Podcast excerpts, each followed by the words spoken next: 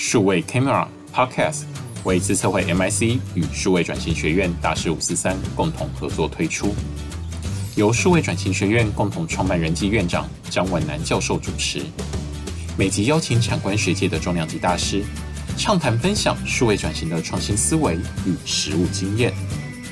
欢迎大家收看大师五四三啊，这个来的都是大师，大师来这边五四三。这个上次啊，呃，这个访问幽兰的时候呢，幽兰呢用一个非常简短的时间啊，跟我们分享了一下这个游戏的前世今生。那我们这一集呢，要来跟大家介绍来世啊哈。各位知道，游戏其实有非常多的想象空间，加上数位汇流的情况之下呢，哈，把它加入艺术。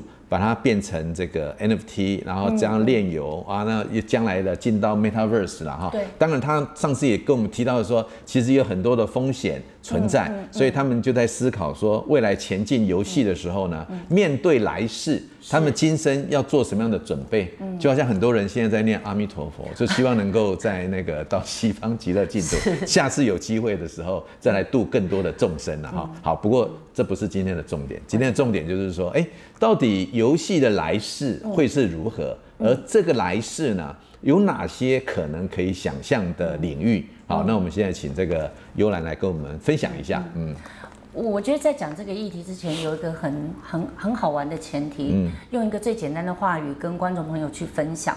所谓在游戏的的来世的时候，我的感觉是这个人前世的孟婆汤没有喝很、嗯、没有喝够，嗯、所以他的记忆还留存在封闭的时候，嗯、在来世又再次被打开。嗯、那这样讲呢，我再开始解释这个定义，因为现在我们说现在炼油加。呃，游戏这个趋势好像已经在去年开始如火如荼的展开，也有几个游戏发展的很成功。先不管他们发生了一些治安的危机，至少以获利这个前提，跟人潮人流这个东西，的确已经在 Web 三点零打开了另外一扇窗跟一个希望的门。那为什么我们说在这个未来的趋势里面？我们这个孟婆汤没有喝完，嗯，然后没有喝够，然后在那边记忆留存的，就又演变到我的来世里面去。嗯嗯、因为在我们上一集有在讲，二零零五年左右端游最盛行的时候，那时候在游戏里的玩家是可以开放交易的，对，几乎就等于说我可以打到宝，嗯，那我可以跟你交易，嗯，嗯。甚至那时候有一个现在很红的数字迷网，然后那时候我们就会在那边买卖宝物，嗯，去做交易。可是那时候很好玩的是。在这个前世的记忆里面呢，在这个角色的扮演，嗯，其实是很极端的。是，我们以官方的立场是不允许，嗯，宝物买卖，对，宝物交易，甚至金钱交易更是不行。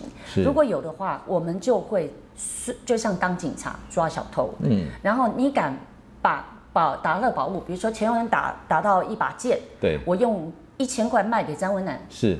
不行，不行，触了我的游戏的规章，嗯、我是可以把你冻账号或者处罚的。那、哦、我们都有规定，都有罚则，都规定好。嗯、所以我们在警察小偷之间呢，就是一直追逐了很久。但是即便你禁止它，你。禁止，比如说你到数字网买卖，可是你知道这是需求的问题，对，都还是会产生，所以你抓不正抓，就变成一个不能说的公开的秘密。嗯嗯嗯，大家都知道，我打到好宝，我打到一个东西，哇，我可能一夜之间就可以发财。对对，甚至也有我们所谓的像我们讲有定义叫币商，嗯或者是工作室，就是专门以靠打宝，嗯，获取虚拟货币，嗯，去。转成对价关系，嗯、然后现实盈利的这种所谓比较、嗯、呃团体或是公司，嗯、那这个东西对我们来讲还是一样是好像警察小偷的关系，对对，一直是不准他不准他，对，因为很简单，有它的存在，我获利会变少，对，对对，因为需求都被他分走了。嗯、可是这个事情呢，一直到了呃手游时代，不是。最简单嘛，那我就不要给你交易。嗯，那这事情我们也不用想了，然后也不用再去分一杯羹，那就我独占，感觉是这样子吧。嗯嗯。那当然也是为了维护游戏的生态。嗯。可是聪明的呃玩家们也会用卖账号啦、代练啊这些事情去做获利。可是老师听到这边，你有没有发现有一个很强烈的需求一直跑出来？嗯。就是玩家其实是可以想。赚钱，嗯，或甚至我想用时间换空间，嗯，我要缩短我我的游戏的呃这个努力的过程，对，我想一下变强，这个供需是一直存在的，嗯嗯，所以它不会被消灭吧？嗯，那一直到了呃我们说来世，嗯，可能太聪明的商人，嗯，跟脑筋转得快的，你与其禁止，嗯，你不如共生。对，那与其共生，嗯，就不如我来做庄家吧，嗯嗯，对不对？我何必呢？对不对？那这个又不是不懂，嗯嗯，甚至，呃，比如说游戏内的货币，嗯，都是自己产出来的。对，那当然，游戏币的货币产出，你一定要有一个。呃，平衡，不然你也会造成这个你的游戏的生态的崩盘。嗯，但是如果有些呃游戏并不是打算跟你走一辈子的，对，他可能也不一定会 care 这个事情。是，所以要慎选游戏，跟你的你在玩的时候，你真的在玩什么？你想做什么？嗯，所以变成说这个供需跑出来以后，一直到现在，好像说如果与其禁止，与其封闭，而且又再加上。呃，人流要获取不易，价格又高涨。嗯、我们说买一个人流的价格又高涨的情况之下，那我们干脆把所有的从游戏内一直到区块链的列游的这个游戏外的经济体系的循环，把它弄成熟，嗯，把它弄好，就变成一个好像反正供需都有的情况之下，嗯，一个双赢的结果，嗯，把它弄出来。嗯，那这是我看到来世。我们可能有的机会点跟发展，嗯，但这只是叫做假设，嗯，还没有触及说我们要投入，嗯，因为就像上集跟老师讲的，我认为在我们说快老二哲学，嗯，对，那对我们来讲的话，不管是死第一个不好，嗯，然后呢，那 pass 也不好，那在这个情况之下，他从那个孟婆汤没喝清楚的所谓的这种，呃，我们说用游戏获利，嗯，好像到现在就变成一个很。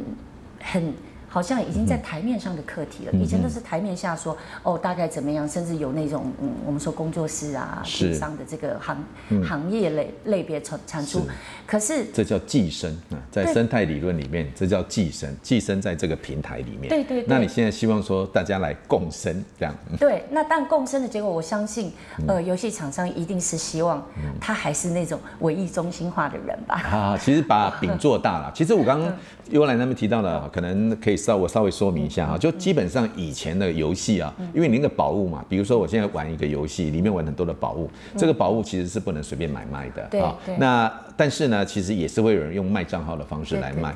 那另外一个呢，我花了那么多的心思打了这些东西，结果发现呢，只有在这个游戏里面可以用。哎，其实我也觉得好像好像觉得不够瘾不过瘾了哈，所以。现在的刚好科技也成熟了，刚刚提到了炼油，就是说，哎，如果我能够把所有的宝物打到的所有的 effort 都能够记录的话，将来也可以移转到理想上啊，移转到另外的游戏去，甚至就把它变成币来卖了哈，就是等于说，哎，现在有一个新的 business model 叫 play to earn 哈，就是说哦，就其实以前就有 play to earn，只是赚别人的钱，啊，现在说自己赚自己的钱这样哈，类似这样的概念，所以我说基本上。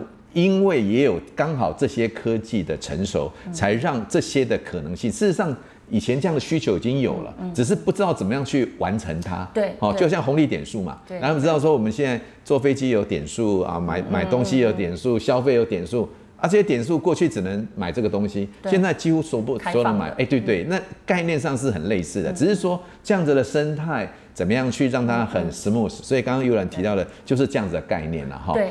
那是其实也大家都在尝试当中，只是说怎么样能够让它这个可以更快速。但是他又来提到一件事情，从运营者的角度，他如何让这个生态呢？第一个很完整，对。但是呢，哎，又大家愿意来参加嘛？但是又很低的风险，因为知道说有时候风险很高，大家觉得说哇，在这边很投机，以后大家就不来了嘛？哈，也是这个问题啊。在这个梦想当中了哈，我们也不要想说你要当一个快老二，但是你这样这样想这个事情，就是你做游戏，你未来，嗯，假设啊，大家觉得元宇宙是一个将来的这个大趋势的话，那你这家公司你准备怎么样来思考元宇宙对你游戏这件事情？哎，你的游戏的 business，嗯，对，其实。呃，就像跟老师聊过，我认为元宇宙的形成，嗯，绝对不是现在嘛，嗯，它从过去所谓的它的呃所谓的角色扮演虚拟的世界的沉浸感。嗯嗯。其实从游戏从头到尾，它的概念都是很像的。对。只不过后面是定义出来，嗯嗯，把它叫做一个叫元宇宙。所以其实有很多嗯，像游戏界的我们的朋友们等等的事情，其实我们都觉得很早很早以前，就从你创角色的那一刻开始，就是你第二个人生了嘛。啊，对对对，没错。然后可能更很多我们游戏我们叫人妖，就是男的玩女的这个这个事情。我大儿子就是这样。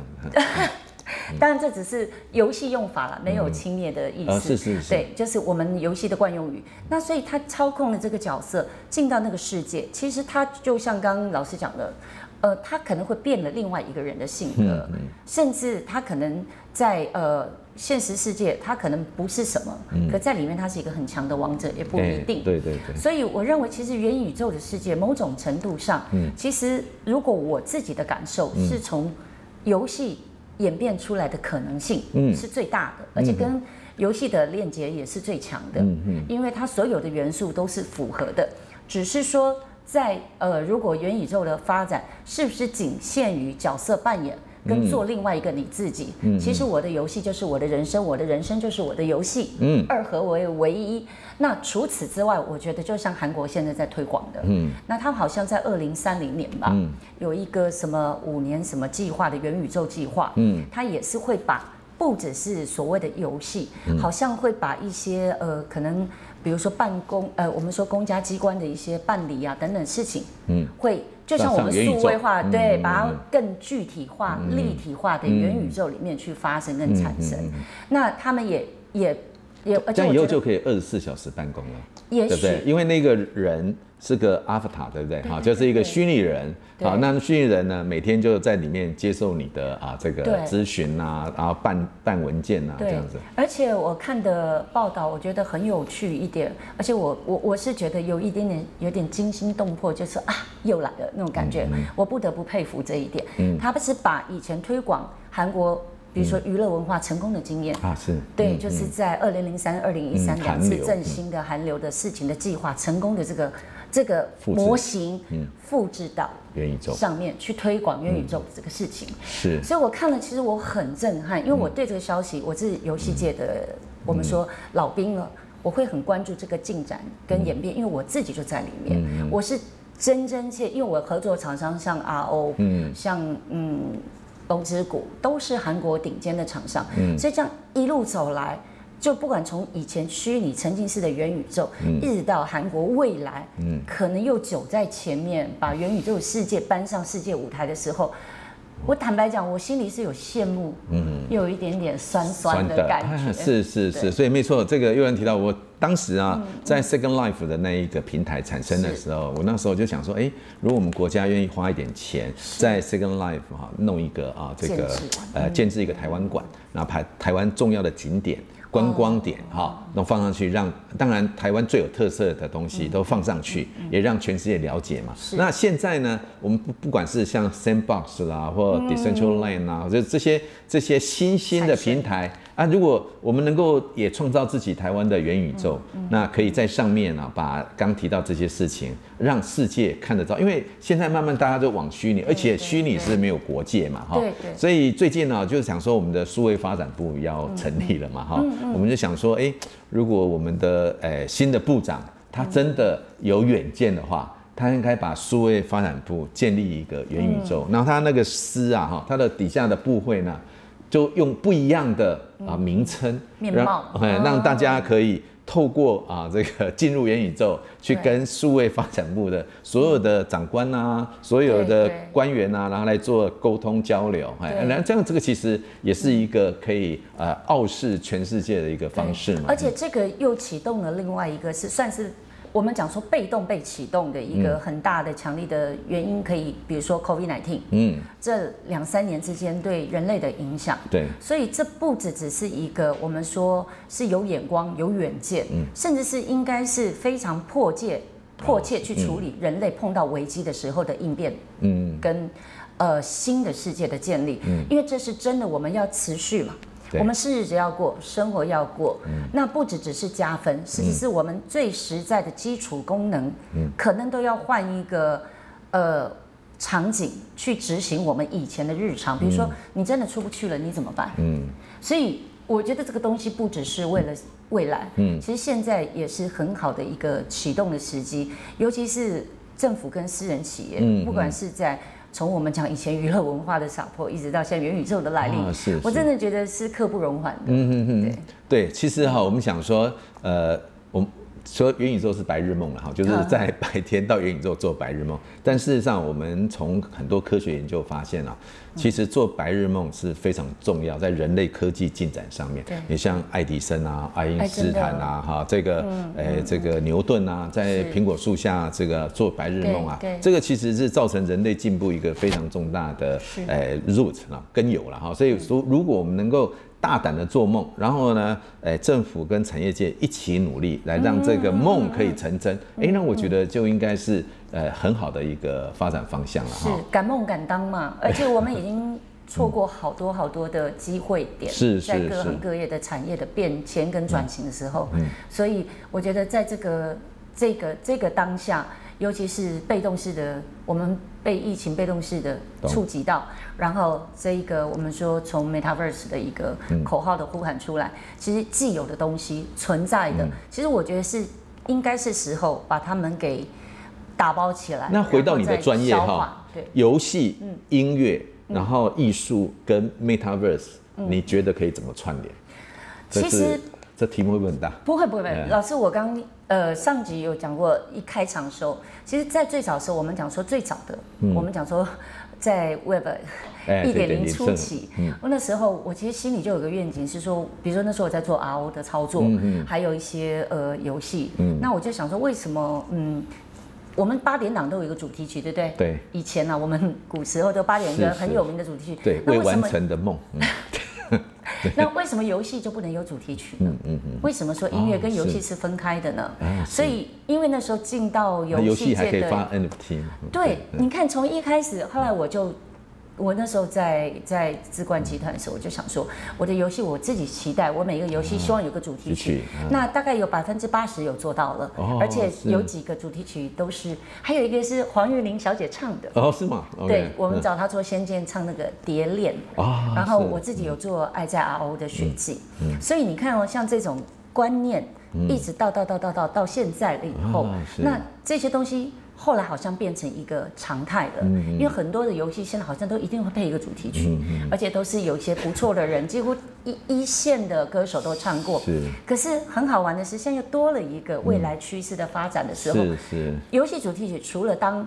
游戏的绿叶，嗯，难道它就不是红花了吗？没错，没错，它可以耶。嗯，所以后来我知道的是，像现在已经有游戏厂商，嗯，甚至有有有价或无价，只是回馈他消费者的情况之下。嗯嗯嗯他们有把所谓的收藏性的，像音乐，嗯嗯嗯，还有一些像是图片的东西，阿巴塔的东西，做成 NFT。对，那有些真的就像说武器啊，有数字，那是又另外一块。对对对。所以它可以区分到很多，它又变成它是一个可能有有价的东西，而且它是有价值的，嗯嗯，而且又附就是有在这个游戏的当它火热的时候，嗯，它就是一个自然的一个。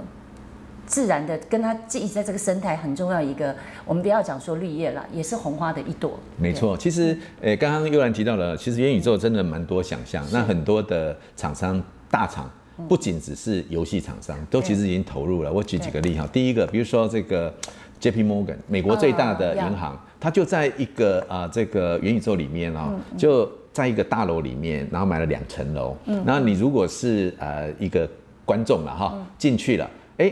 看到他的 CEO 在演讲，然后到另外一个房间呢，是呃有一个专家在讲虚拟货币，嗯，所以等于说是在做他的啊、呃、这个宣誓，说哦他已经进入元宇宙了，是。然后 Nike 呢，哎，运动大厂，哎也在那边弄了一个说，哎以后呢要办在那边办那个呃这个篮球比赛或者世界大赛啊，然后把他很多的。呃，这个呃叫做 Mark 哈，都都呃去啊这个申请虚拟的专利，是。好，所以其实你可以发现说，还有像 LV 啊，然后这些厂商都已经有类似的哈，所以我们在想说，比如说像明年是呃，台南府城建成四百周年，哇！我们在想说，是不是也是应该有个元宇宙的概念啊？嗯。把这个府城啊，从当时建成一路哈，这个这四百年来的过程。哎，可能也可以在元宇宙做一个怎样的一个宣示？我觉得这个其实都是一个未来可以努力的方向啦，尤其宣扬台湾的这个好好哈，这个其实非常重要。所以我才说元宇宙它不一定是专属于所谓的只是一个扮演或是第二人生的开启，嗯，某种程度上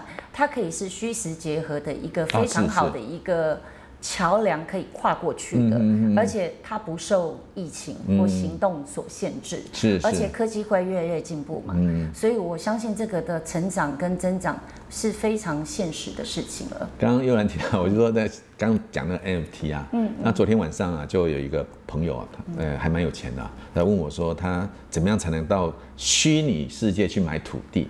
因为他爸爸告诉他说，为什么要买忠孝东路呢？因为忠孝东路呢，就只有这一条。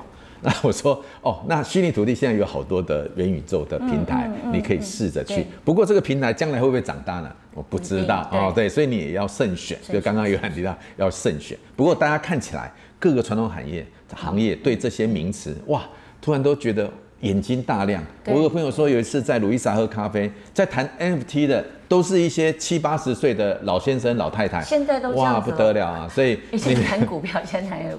所以，但是有人就开开玩笑说，NFT 啊哈，如果能够卖钱呢，就叫 NFT；如果不能卖钱，就是 JPG 啊，就是你也要买到。比如说哦，钱幽兰弄一个 NFT，那我们会想要收藏，想要买，对不对？那张文兰呢，弄一个 NFT，就真的是变 JPG 了哈。所以这个其实就有这样的一个情况，所以大家要特别小心啊。我也做了一个小小的研究，这个。NFT 呢，其实价值来源啊，比如说粉丝，刚刚提到很多粉丝他愿意嘛，啊，这粉丝经济。第二个呢，是来自于说，哎，就是刚讲的收藏，他觉得有增值的空间。那另外一个就是行销啦，它是一个行销的方式，比如说这个米其林餐厅啦，或者是升恒昌在卖酒啦，甚至那个杏鲍菇的那个在 NFT，哎，咸酥鸡，类似，其实也是一个新的促销手段。所以其实有不同的呃，你的任务就。悠兰有提到一个事情，说，哎，你真的要投入的时候，你要先想一下，不管是供给跟需求端，你的目标是什么？对，那你知道它的游戏规则是什么？你的风险是什么？你要都要了解。那之后呢，你再投入，那你自己损失也会觉得比较不晓得，到最后被割韭菜都还不知道为什么。对，真的要特别谨慎。我认为是可以是乐观期待，嗯，但是态度真的要非常谨慎，因为我相信。尤其是像我个人，我都觉得我我还是在摸索跟初学者的阶段。嗯，太客气了。没有。然后，可是我真的有觉得发现到是，呃，因为现在其实挺不容易的。嗯嗯。因为现在的，如果我们说如如果它是未来的机会或是商机，可是我现在觉得未来可能首要要克服的是所谓这样子百花齐放、百家争鸣的呃。钱包，还有甚至链，嗯、我刚刚那个就像你说，听那个七十六七十在讲，我相信老师你是走过。七八十岁，你你你做你走过一趟哦，你就会觉得说，其实现在为什么还是在一个我认为还在起飞的阶段，不叫做已经叫做成熟期，因为这个门槛还挺高的，了解，真的门槛很高。所以如果今天换句话说，不管是到游戏或到音乐，我们说如果就像老师之前我有有给我一个课题说，所谓如果碰到转型这个阶段的话，是。我最想做的一些事情，针对现在。衍生出来的未来的趋势跟呃希望，我觉得首先可能真的是要克服这种所谓的在。这一些的门槛的整合，嗯嗯、那这个整合呢，就是代表说，比如说我们讲一个最简单的事情，我能一键处理一件事情的话，让我进去，我就是想买 NFT，我就是想玩游戏，上架，或是对我就是上架。嗯、可是你光光现在，如果你要了解，哦，你要从哪条链进去，你要买什么币，还要不要跨链？你的钱包用哪一个？哪个东西呢？你的你的 gas fee 大概是多少？你要选择哪个？我跟你讲，我我我自己都研究半天，不要讲说一般的，我们说玩家们。所以现在有一个很有趣的现象，跟老师分享。你知道现在有分是，这个大家有希望，就变成说懂币圈的人，对不对，跟懂游戏的人，可能是两种人，你知道吗？比如说纯玩家，我们说我们公司这这几位，可能他就是叫纯玩家。那懂币圈的人，他又不见得知道，比如说宝物的价值，你要怎么产出这个宝物去上到你这个链，结果他可能。都不知道这个，哦、你知道这个？我们说这两个对照之间，可是两个结合起来就很强。了解。可是谁去整合这个两个之间的沟通语言，跟他的所谓的这种呃，我们说执行这些的事情，降低这个门槛跟成本，嗯、我觉得是现在目前我看起来超级难的一件事情。哇，现在啦。谢谢幽兰啊，其实这几年啊，我跟这个很多的 EMBA 的学长姐的互动啊，刚好有机会，比如在。呃，三四年前有指导指导一位同学做，就就刚刚讲了炼油，嗯，因为他就是做游戏的啊。然后呢，呃，去年初呢，啊，跟一位台大法律系也是我们正大 EMBA 的学姐，就啊，他写的论文就是谈 NFT，哇哇，那又还有游戏的，哇，真的是感觉整个都把它串起来，哦，真的也是从这些专家那边啊学到非常多了哈。嗯，好，这是我们的。大师五四三里面的专业了哈，那接下来啊，我们真的要轻松一下，刚刚真的是太严肃的话题了哈。我们现在啊，真的，因为我昨天晚昨天晚上哈还在想说，哎，那今天要跟这个幽兰哈在讨论这个来世的时候，想谈什么哈？其实大家都知道说他年轻的时候是一位歌手啊，对，所以强调一下那个。呃，就在那一秒，未完成的梦啊，大家可以在这个 YouTube 看一下，啊、还蛮好听的，而且让你感觉到这个，哎，回到年轻的时候，老师年轻的时候，啊、然后呢，歌手，然后又跑到去做这个幕后哈，呃，这个制作，然后又编曲，然后最后游戏啊，那现在企业家，哎，来谈谈这一段了哈，那这个转折是怎么样哈？就为什么要弃影？不是弃影了哈，就是为什么？唱歌嘛，哈，哎，怎么又跑到这个幕后啊？幕后又去跑到游戏啊？这个过程，然后心路历程跟如何调整、转型啊？因为我们这一个节目是谈转型嘛，哈，你你自己觉得你转型上面的困难问题跟调试啊？嗯，其实我觉得很妙的是，我觉得整个人生我经过历练的不同的职业跟职场，我几乎都是被动式的。哦，是，这是比较特别。我不太知道，我其实我不是一个非常有企图心的人。可是当我在职场上，会看起来我的侵略性很强。嗯，但是在此之前，我都是被动式的被踢到一个地方，哦，是，就是像撞球一样，嗯，到。但你也不拒绝嘛，对不对？对，因为你也没得拒绝。比如说我第一第一个职业就是，其实我是弹钢琴，在 club 弹钢琴，对，然后被发掘去唱歌。第一个正式职业是唱歌，也是都是哦。本来要来看詹老师的，结果哎，发觉到我，然后我就莫名其妙的被送到一个 被科星进带了，然后想说 OK 好吧，那就当个歌手，因为那时候还有家境的问题，因为我觉得那时候需要需要经济来源，然后后来我就想说那就先唱歌吧，那先赚钱，然后就变成歌手以后，可是的确歌手不好赚是吧？不会不好赚，而且我我必须要坦言讲，我会有那种嗯，其实不。我我想每个行业都会有，比如说你到了一代，就是我们说长江后浪推前浪，啊、然后你就会有一个很大的压力压力，而且你会觉得你是不是被淘过气了，嗯、你是不是被被淘汰，歌迷不喜欢你了。嗯、那因为那时候我又太少，嗯、太早出社会，是是是，所以这种承压力很。那时候几岁？十八岁。我其实是十七岁出道，对，那那那个时候这种压力的承受度很低，你知道吗？就是我自己的 EQ 管理非常低，所以就会一直。想不通这个事情，嗯、然后当你越来越，而且你一定是的嘛，因为很多的歌手又跑出来，你发现这个职场的竞争不如你预期的时候，也没达到你自己想要的一个水位跟水准。那其实那时候我就去美国念书了，哦、因为那时候我太早休学了，嗯、到美国念书我就念音乐，嗯、那念完音乐以后。回来我很庆幸，我学了那个一技之长。嗯嗯，我就在美国，我我是念 Musician Institute，一个很好的美国流行音乐学校。我回来以后，我就开始做编曲。嗯，然后就 touch 到幕后音乐制作人这些事情，然后其实做的也顺顺遂遂的。但是后来发现，其实做音乐其实很不是比比歌手好一点。我认为，因为我是做编曲，嗯、我是以一首一首计价。那算是那时候有很多制作人会雇佣我，嗯、所以我就很庆幸，我大概也编了将近百首的华语歌词。哦嗯、然后后来一直到我觉得这个生活的作息跟太制式，我觉得不有趣。嗯、然后是一直到嗯，我那时候做音乐制作公司，帮我艺人去，嗯、因为有有人找他代言。那后来我就想，那什么是线上游戏？哦、我去拿了。去 Seven Eleven 拿了一片光碟，哦、那他那时候光碟是免费发送的，啊、是让你安装游戏，你喜欢玩，然后你再付月费。哦、对，然后我就拿了一片光碟以后，完蛋了，一玩那个线上游戏，因为从小就爱玩游戏，就有这么多的人，就是当时的元宇宙一点零，对对对，那么多人，我说你你你你你你你万人在线呢，好有趣哦，就是我我我我不敢讲话的或者什么我都对，就我自己扮演另外一个角色，栽进去以后就碰到我的。老板，嗯，他就刚刚好就机缘。那时候他也用真名字吗？应该不会吧？没有，其实也是透过游戏公司的一个 高管。OK。然后，然后我们就很好奇，他怎么那么强呢？就是哇，那个老大怎么那么厉害？然后我就问那个游戏公司，我们有认识，因为我是做经纪公司，就是音乐经纪公司，他就跟我说，哎，他是谁谁谁，然后说哦，都是成年人，说介绍认识，因为很强。OK。就一看。结果他就是我我我我那个时候的总经理，后来总经理，然后他就跟我说：“哎，志冠要做一个游戏叫 RO，你有没有兴趣？”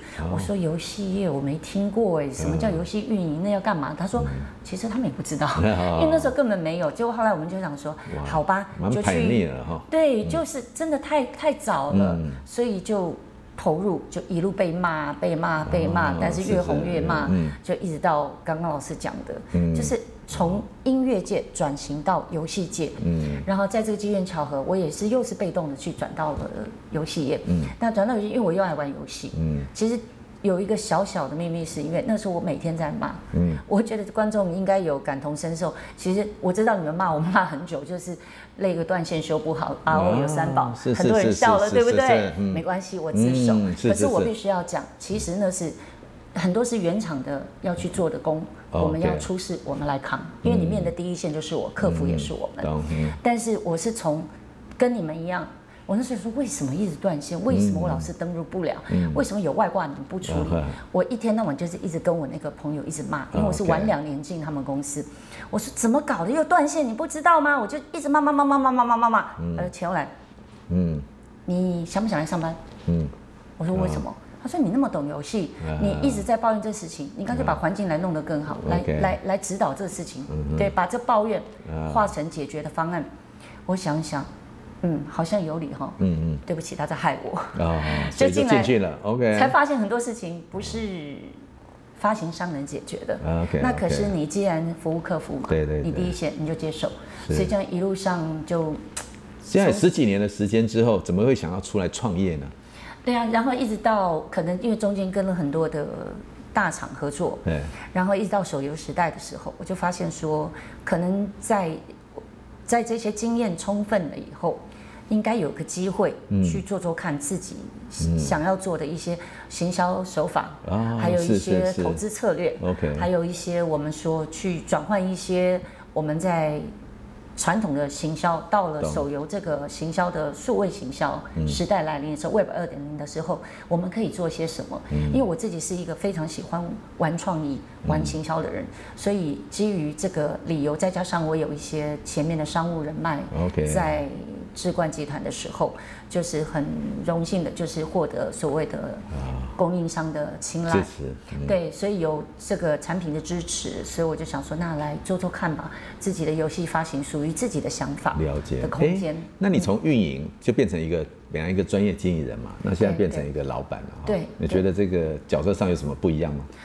呃，压力很大，因为以前其实我们都觉得老板怎么都不会 听我们，比如说我们这个预算希望做什么做什么做什么，所以当你自己是一个投资者的时候，你很面临的就是财务，你绝对要洞悉，然后呢，人事，嗯你一定要关心，对，然后呢，还有你的营收，对你，你什么事情你要去投入去当那个领头羊，甚至去当那一个负责人的时候，你就会发现。当老板真的不容易，但是如果你不这么做，嗯、我觉得你游戏人生不完整。了解，因为那会很片面。嗯、你你的角色扮演，你就应该在那个角色。其实一样啊，我以前也会骂老板啊。嗯。那我现在被骂我也甘心，因为我知道他们的心情是什么。了解。那的确我没有办法做得很好，做得够好的时候，所以才能够借着学习吸收，然后把未来趋势看透，是稳稳的带领着大家可以往另外一条路。你这样对，呃。做这个企业之后，哎，也还想说去进修嘛，哈。对。那为什么呢？是是觉得太闲吗？还是？不 是，其实我觉得刚刚老师在一开始我有一个很大的遗憾，但是现在已经满足了这个遗憾了，就是我已经不遗憾了，因为我很早，我十七岁出来唱歌。老师有没有听到？十七岁出来唱歌，代表我很早就休学了。我那时候为了要要养家养家，然后。的确就是歌唱事业嘛，那停止了学业，所以一直到，所以我我一直说，跟我上过课的同学都知道，我一直说我的人生是倒着走的。你们在念书，我在赚钱；你们在赚钱的时候，我可能可以念书了。因为原因是因为我的遗憾。那我是最遗憾的，都没有在赚钱，都在念书，从小一直念到一直，天天天天都在念书啊，对不对？我没有开玩笑。所以倒着走的人生到了。五十几岁这一个阶段，嗯、我觉得在事业跟经验都有一定的程度跟成绩的现在，嗯、那可以去满足一下，满足儿时的梦想，嗯、就是我能够拥有一个，嗯，毕、嗯、业生、硕士毕业生的梦想。那你觉得这个两年、这三年你，你你你的收获是什么？如果我想，不管你。经营事业是本来就是当一个老板嘛，哈，然后呢，你知道，哎，怎么去管一个企业？嗯，那呃，这这两三年的 EMBA 的念书啊，对你来讲最大收获是什么？我用个最人脉，除了人脉之外，我想当然一定想说人脉嘛，对不对？哈，对。我用一个比较简单、比较大的方向去解读这件事情。如果运动是让你的身体健康、嗯，强壮。读书就是让你的心灵健康跟强壮，我觉得这是一个非常有帮助的养分的学习，而且不是一个口号。对于我来讲，我觉得读书多。嗯、我们说一命呃，嗯、一命二运三风水，四经得五读书。嗯、我觉得在你碰到，因为这个一路上一定有很多挫折，嗯、而且有很多的难关。嗯、那除了贵人的相助，嗯嗯、好，你的命跟运之外，我觉得最重要的是你自己主动的做了什么改变。嗯嗯、那如果你永远不做，就不会改变。那然后我发现读书以后最大的收获就是，嗯、不只是我们说运动让身体强壮，你那个心灵的养分跟健康。哦是是。真的是要透过知识，嗯哼，把你所有的事情才能够撑得起来，而且很简单，像刚刚讲说，在工作上遇到的，以前是用经验，很多都是江湖经验，嗯嗯，那个不是不好，我有认识很多老板，真的，嗯，不不懂，但是他做的比我好，那至少有知识的一个支撑，可以把你以为或感觉的事情，嗯嗯，化成非常精准的知识，嗯让你不会只有空谈而已。OK，那这一点我也觉得是非常棒，而且继续学习中。很棒，这个。呃，我其实小学的时候啊，我老师啊跟就常跟我讲，他说读书是干什么？我从从小就记得这句话，他说读书啊是为了变化气质啊。啊，其实某个角度跟刚刚悠然提到的那个心灵的健康很关系啊。大家可能不知道，这位悠然他呃非常喜欢运动，然后他也去准备跑戈壁，只是因为疫情的关系，哎，就是要跑戈壁，哇，这个。大家想，这个运动已经不得了，还要跑戈壁，戈壁是要跑戈壁是要选的啦，哈。然后啊，念书刚讲的，哎，其实是不断的洗涤心灵跟变化气质嘛。有了还要努力，因为我论文的时候割下了戈壁，所以写完论文就可以再努力。努力好，等我回去。OK，好，所以我说基本上了哈，就是从悠然的这个成长过程当中哈，就是。不断的自我鞭策了哈，大家可以发现说，哎，这个从呃做歌手，然后转型到做幕后，然后再做经济，那之后游戏做一个专业经理人，之后再创业，不断的挑战自我，然后后来呢再继续念书哈。除了身体的健康，加上心灵的啊滋润，这个其实是一个非常重要的过程了哈，也。期待大家可以有这样子的一个过程，不管是身体可以很健康，这心灵也因为读书，甚至来听这个大师五四三可以更健康，会更富裕。是是是，好，OK，今天呢，我们非常谢谢这个悠然的时间了，谢谢老师。那也祝福大家未来有机会的话呢，呃，可以进入你希望进的元宇宙，然后去做白日梦。让自己不仅哈身体很健康，哎，这个身灵呃心灵也可以更富裕，这样子。对，好，彼此学习切磋。好，谢谢啊！今天大师五十三成功来，谢谢。